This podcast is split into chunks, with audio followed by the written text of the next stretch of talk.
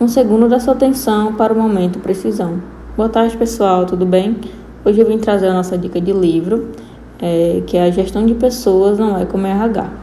Neste livro, o autor pretende principalmente mostrar a importância da valorização dos profissionais dentro da empresa, tendo o RH, ou seja, recursos humanos, como parceiro para buscar o aperfeiçoamento e o estímulo que as pessoas necessitam, e como cada uma delas pode contribuir para o crescimento da empresa em que trabalha e, com isso, fazer a ascensão da sua própria carreira.